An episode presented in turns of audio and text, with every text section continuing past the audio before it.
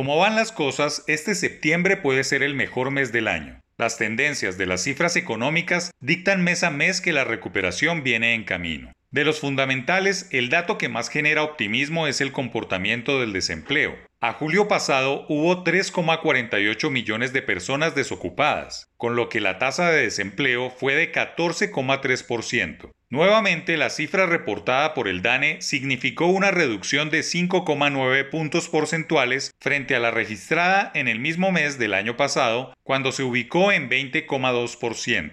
Eso quiere decir que 1,07 millones de personas salieron de la situación de desempleo frente a 2020.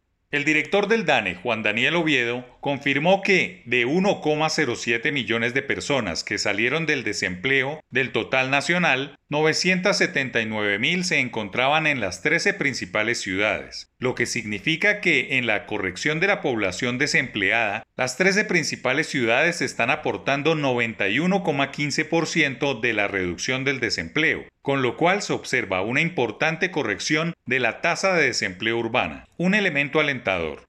Los nubarrones en la generación de empleo vienen de la mano de la demanda de trabajo por género. Mientras 605 mil hombres salieron del desempleo en los últimos 12 meses, solo 469 mil mujeres pudieron salir de esta condición. La tasa de desempleo por sexo fue de 11,1% para los hombres y de 18,8% para las mujeres, con una brecha de 7,7 puntos porcentuales. Y por ciudades en julio, Bogotá tuvo una tasa de desempleo de 15,7%, Medellín 15,9%, Cali 16,3%, Barranquilla 10,9% y Bucaramanga de 11,8%.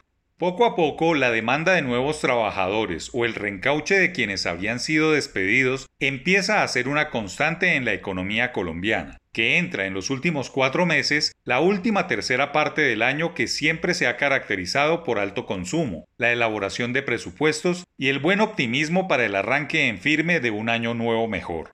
Además del buen ambiente en la generación de trabajos formales, está el comportamiento de la tasa de cambio. Al comenzar septiembre, el dólar ha retrocedido a niveles inferiores a 3.800 pesos y quizás se mantenga en ese precio hasta la primera quincena. Esa tasa de cambio estimula las compras por Internet, el turismo y un buen nivel de importaciones. Ahora que las remesas se reactivaron y el precio del café está en su mejor nivel de hace varios años.